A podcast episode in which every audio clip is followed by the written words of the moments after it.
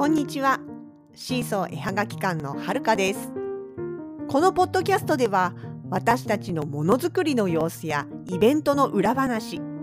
北海道暮らしのあれこれを中心に気ままにゆるーく発信しています。エピソードへのご感想などは Twitter、Facebook ページ、Instagram の公式アカウントへどうぞお気軽に書き込んでください。それでは今日も最後までお付き合いください。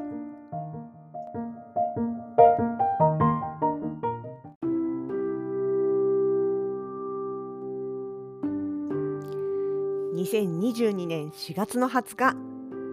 4月もいよいよ下旬ですね。まあ、7月の頭にね新入社員として普通の会社に就職された方なんかはそろそろまあ少しずつ会社に馴染んできてるのかななんていう時期かと思います。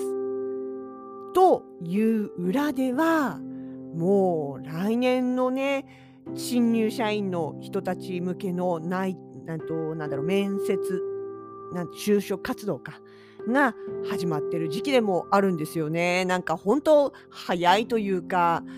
あっという間に目まぐるしく季節は進んでいくんだなっていうふうに思います。今日もちょうどねそんなあの就職就職活動というかそういう学生さんと、まあ、関わるようなお仕事をされている方とたまたまお話をしてまして。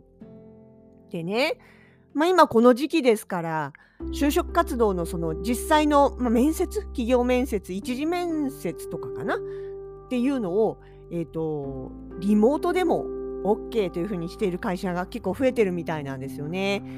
まあそうですよね。あのこんなご時世ですしね就職活動もなかなか思うようにままならないし万が一そのねなんか就職活動の中で感染してしまったりとかしたらっていうのもありますしまあなんていうのかなこのコロナをきっかけにそういうオンラインでの会議だとか面接だとか面談だとかっていうのをなやっぱり取り入れて慣れてきた会社さんも多いんじゃないかなっていう気がするんですよね。まあそんな中でその話をしてくれた人のところでもやっぱりそのオンライン面談を面接 OK にしてたんですって。どちらでも選択できるようになってるんですって。なんだけどやっぱり直接来られる方の方が多いって。でしかもなんだろう。えっとね本州からの面接の人とかもいるらしいんですよね。まあなんだろう。もちろんね昔からそりゃあのななんだろう I ターン I ターン就職だとか U ターン就職だとかって言ってあのまあ違う土地に住んでる人が東京の大学の学生さんとかがね北海道の会社に就職活動するっていうのは全然不思議ではないんですけれども今回聞いたのはその就活生は別に北海道出身ではないんですって。で関東の方に住んでらっしゃるんですけれども北海道がもう大好きになってしまって北海道に移住をしたいから就職を先を北海道の会社で探しているっていう人なんですって。でそれもあるからねあのオンライン面接ではなくってもう直接あの直接面接をされているということだったんですよね。でまあねその話をしている中でやっぱり企業側の担当者さんとしてはそのねこっち側に例えばその親族がいるとか住んでた経験があるとか、まあ、もちろん自分が地元だったとかっていうんだったらともかくあの憧れでね北海道に来てもいや本当にそのままそこで生活できるんだろうかっていうのはやっぱり不安に思うみたいなんですよね。でもねちょうどその会話をしてて思い出したんですよ。私20年以上前に同じようなこと何回も言われたなと思って。そう、私移住組です。もともとは関東出身、えー、横浜の方が実家ですね。今でもあります。で、今こうしてで、そうそうそう、ほのかさんがね、相方のほのかさんが出身地が北海道内なものですから、よく私、あの結婚してね、北海道に来たまあ旦那さんの実家がこっちだしみたいな感じで思われていることが多いんですが実は違います。なんなら札幌市民としての歴は私の方がほのかさんより長いです。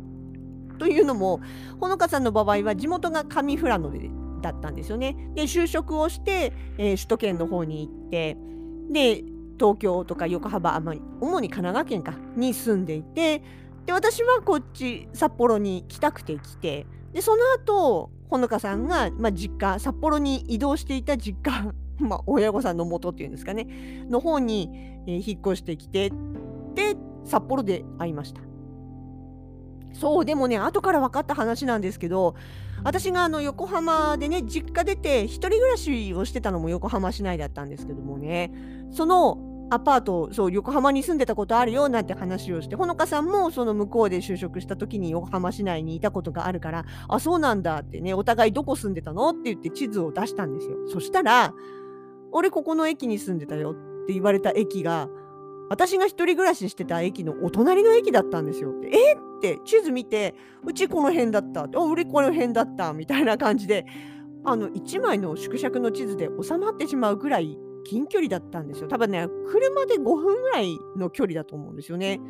で事実私がそのアパートに住んでいた頃にほのかさんは、えー、自分のその借りてたお部屋から仕事先に行くのにルート通るルートの途中に私の住んでたアパートがあったんですよだからまあ言ってみればうちのアパートの横を通って毎日通勤をしていたっていうことでも向こうにいる間はねお互いのこと全然知りませんし。まあどこかのねコンビニで会ってたかもしれないし駅ですれ違ってたかもしれないねなんてこれは運命ですねってまあ若い頃はちょっと言ってみたりもしましたけどまあそれ置いといて。そう。私も移住組。でじゃあなんで北海道来たのかっていうと行きたかったからなんです。だから北海道でもそのね今日話に出てきたえっと、面接に来てた就職活動の子のように北海道にどうしても住みたくてっていうのとはちょっと違ったんですよね。うん、遡れば学生の頃私大学生だった時にまああの専攻がね演劇ということもあって1クラスが18人前後の非常に少なかったんですよね。でその中でもそんな少ない人数の中でもやっぱり首都圏以外の場所からのあのまあなんていうのかな通学通学って言ったら学校通ってる一人暮らしをして、まあ、要は他の首都圏以外の場所の出身の方っていうのは何人もいたわけですよね。関西圏だったりとかあとは東北東北とかね、まあ、それぞれいらいてでそのね友達がさやっぱりこう関西なら関西出身同士でいろいろ地元話をするわけですよね。まあ、多少大阪とあの兵庫とね違う場所ではあってもまあ同じ関西圏内ということでいろいろあそこがどうのとかここがどうのとか食べ物がどうのとかっていう話をすごいしていると。で東北出身の子たちもやっぱりそっちはそっちで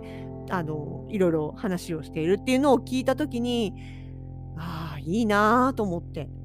私は結局自分の出身が首都圏内のまあっていうか神奈川県内ですから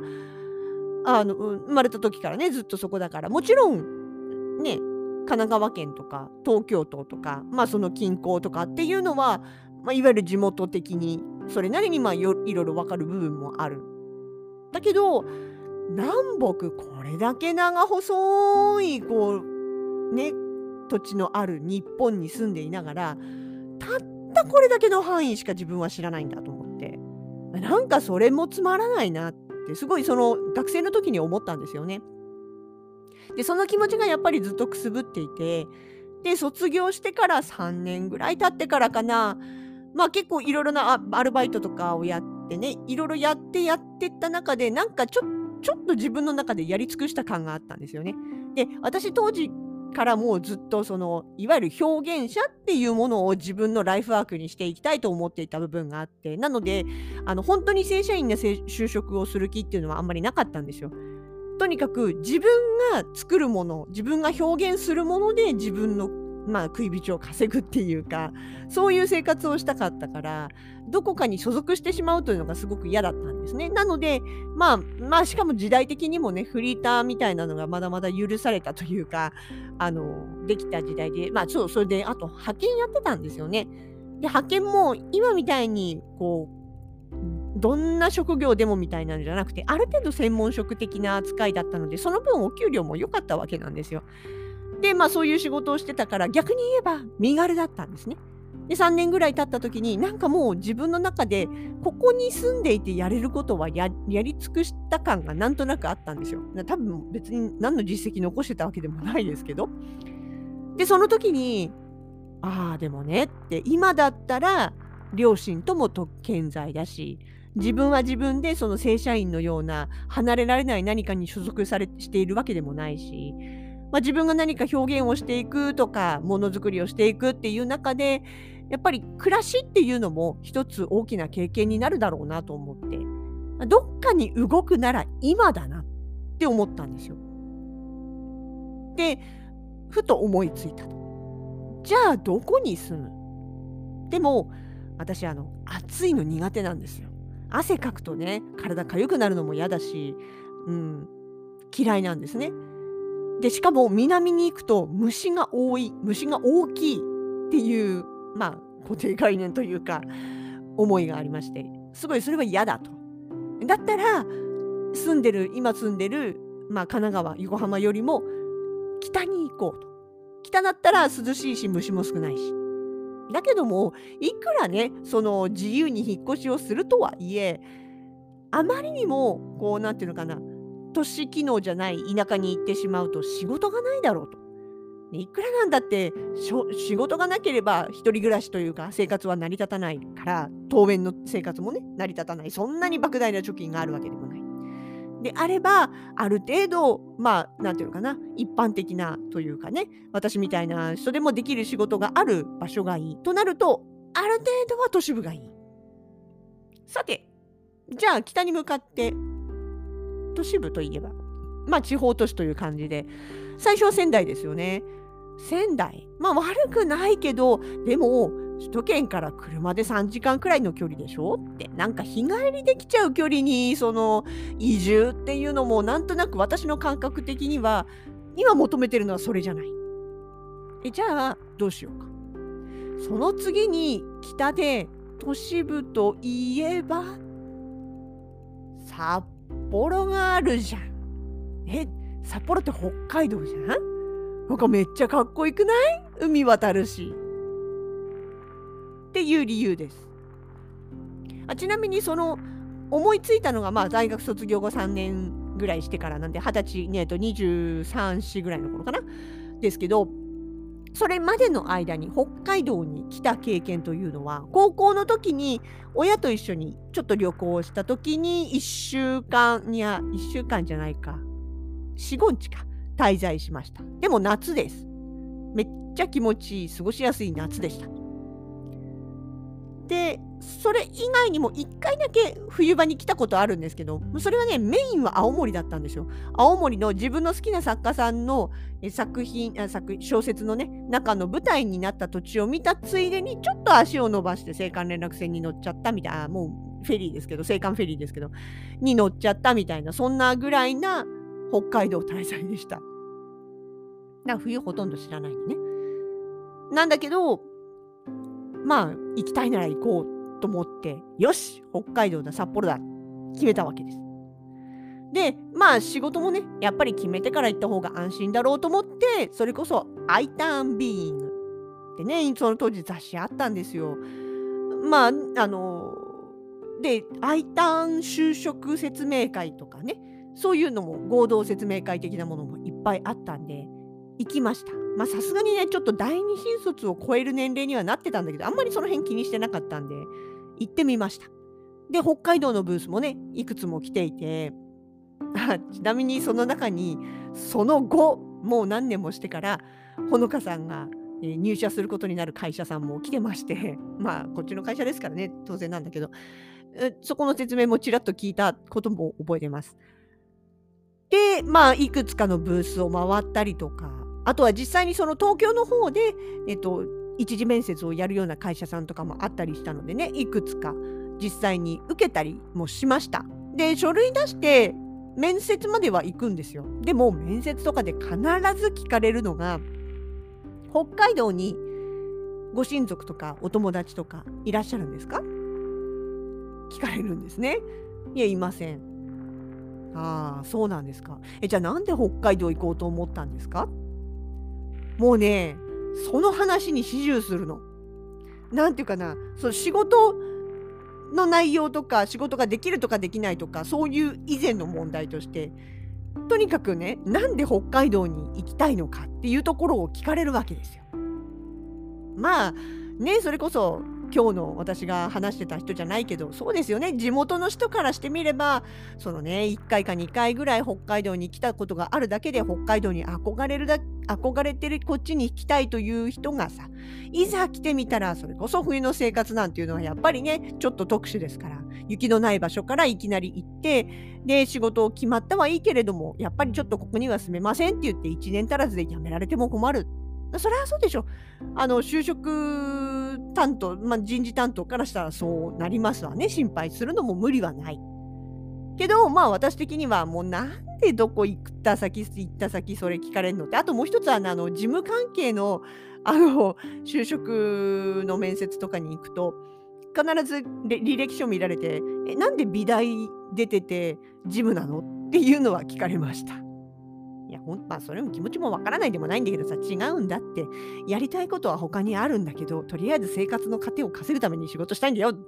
で、あの、って思いながらも、まあ、そんなことは言えませんから。ってね、繰り返してるうちにね、なんかこれいつまでやっても拉致上がないなと思ったんですよ。んなことしてる間になんかどんどんどんどん日にちだけ過ぎていくのもバカバカしいと思って。で、もうさっさと部屋契約して自分でポンと引っ越しちゃいました。そう運よくねちょうどその時私があのレオパレスの会員だったんですよ。でレオパレスの会員ってもう会員になる時に保証人つけてるからその後どこに引っ越すにあたってもレオパレスの管理物件だったら改めて保証人つける必要がないんですよね会員である限りは。っていうのもあってだから北海道に知り合いがいるとかいないとか関係なく北海道の部屋を借りられたわけですよあっさり。でもうさっさと引っ越しました。住んじゃえば文句ないだろうと。ね。だって住んでないであっちに行くって言うから本当に大丈夫なの？みたいな感じで疑われるわけですよ。えだったらもういや私ここに住んでるんでここで仕事したいですって言っちゃえばそれ以上何も聞かれないじゃないですか普通ね。そう。と思って引っ越しました。もう。で結局ねよし今動くべきだって思いついてから実際に引っ越しをしてスタート生活スタートさせるまでに3ヶ月。結構速攻でしょ？夏の間に全部済ましました。6月に引っ越してきました。それが2000年の6月。そうですよ。もう今年の6月来たら丸22年ですよ。そう。だからねあれなんです。その今日話してた人ともいやわかる。そのね就職その受ける側の気持ちとしては本当に大丈夫。冬の生活厳しいよって憧れだけじゃ暮らせないよって。本当にすぐ帰っちゃったりしないかいって心配になるのはわかる。わかるよ。わかるんだけどまあ移住してきた私としてはですよ。行きたいと思って来たからにはそうそう簡単にはリタイアしませんぜっていうね。だって私ほらここで22年過ごしてますからっていうさ。まあねほら私の場合は結局こっち来てそれまあもうすごい土地としても気候的にもねすごく合ってたし好きだから。で街の機能もあってでもちょっと行けばすぐあの自然大自然いっぱいな風景もあるっていうこの両方がね味わえるっていう良さが私的にはこの適度に都会で適度に田舎っていうところが好きなんですよね。もう今ね、たまに横浜帰ってあの人混みとかに揉まれるとね、結構人疲れするようになっちゃったんで、ああ、私このぐらいの人との距離がちょうどいいのかなと思ったりもしてますけど、まあいいとして、そうそうそう、住めば都っていうのもありますしね。なんで、まあそのね、えー、今回その首都圏の方からこっちに就職を目指しているっていうその子もねえぜひどっかで北海道に決まって本当に移住できたらいいなって思います。うん、そうで採用担当の人には意外とちゃんとやってくれるもんですよそれだけの覚悟してきてますからってちょっと言ってみたくもなる。ああそうそう移住といえばねまたまたというかつい最近移住組1人増えました。うんとね、住んでる場所は札幌じゃないんですけどもともと東京の子で、えーと、一時期札幌に移住してたことがあります。その当時私も札幌にいてそこで知り合ってでもまあいろいろあって一回あの東京に戻ることになってでそれからもう15年10年以上経つの15年になるかなぐらいあ15年いかないかなぐらい経つんですけれどもこの度もう今度こそ永住するということで北海道の方に引っ越してこられたという友達がいますそうそうなんですよ。やっぱ北海道ね魅力的な土地なんですよ。ねあの住んでるとさなんかだんだんそれ当たり前になったなってきちゃってそれこそ友達がこっちに遊びに来るってなった時にちょっと札幌観光するからって言っても札幌なんか普通の街だし何も観光するとこないでしょって思わず言いそうになるんですけど違うんですよね。住んじゃうと分かんなくなるだけでね本当に札幌も北海道全部も魅力あふれるところなんです。そう札幌以外のところもね北海道はねいいとこですよもし暑いの苦手で虫大きいの苦手だったらぜひ北海道へ Welcome!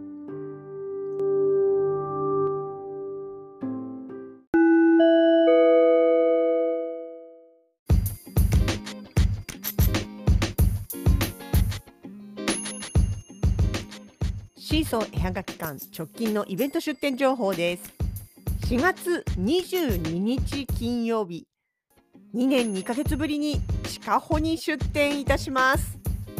イベントはハンドトゥーハート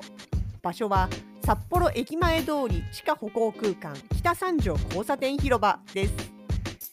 地下穂にハンドが帰ってきます